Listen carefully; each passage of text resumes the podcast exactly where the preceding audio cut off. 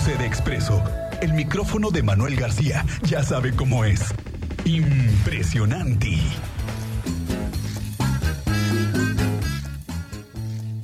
Dos de la tarde con 43 minutos, el espacio de Manuel García, el micrófono de Manuel.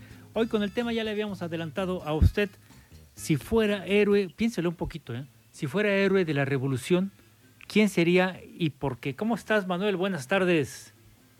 Hola Juanjo, ¿cómo estás? Un abrazo para ti, para todos los que nos están escuchando. Excelente viernes.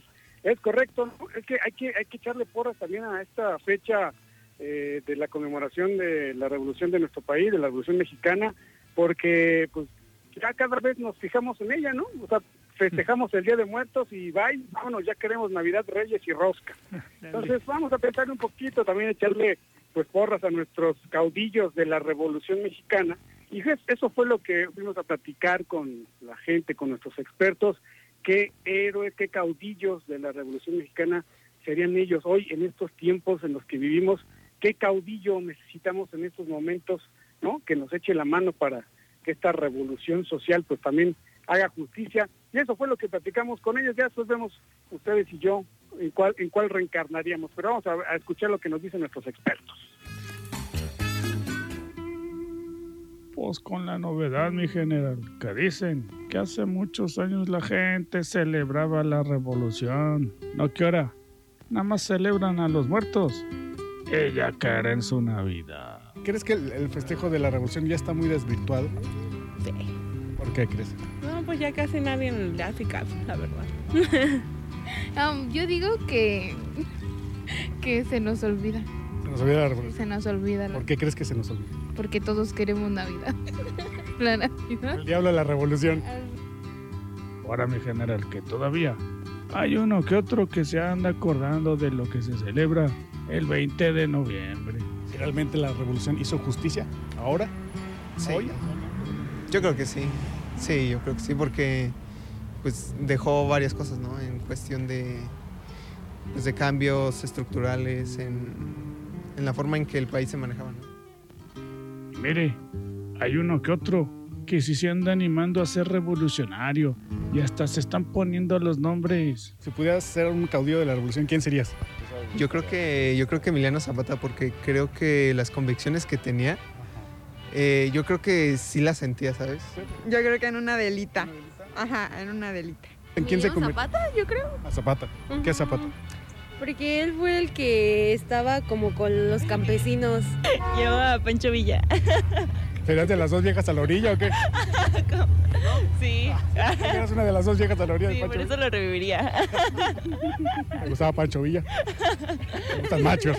Sí. Sí, machotes, machotes. Emiliano Zapata. ¿Tú reencarnarías? ¿Serías como, como Emiliano Zapata, con los mismos ideales? Sí, ay, yo no sé. Con esos bigototes que tenía. Yo, yo creo que sí. Ay, yo, yo creo que sí. ¿Cuál sería, su no- ¿Cuál sería tu nombre de caudillo de la revolución? Si tú fueras hoy revolucionario. el Winnie. El Winnie Revolución. ¿Cómo te pondrías? ¿Cómo te llamas? Alberto. ¿Alberto qué? ¿Alberto el qué? ¿Cómo se llama donde vives? Santa Rosa. ¿Alberto qué? El Salvador de Santa Rosa. ¿Cómo te pondrías tú? Jesús Pistolas. Jesús Pistolas. Acá tenemos a Juan Pistolas. ¿Tú serías? Viviana Machete. No que hay otros que nada más dan pena, mi general. ¿Alguno de los que más, el que más te acuerdes? Ah, no, pues no me acuerdo. Es que ese es el Miguel Hidalgo, ese no es verdad, ese es de la. No, ese es de la independencia. Si pudieran ser algún caudillo de la revolución, ¿quién serías? Sóplale, sóplale. ¿Quién, quién? Ya, ya estoy igual. Como Miguel Hidalgo. ¿Con quién te identificarías de la revolución? ¿Quién serías? ¿A Miguel Hidalgo?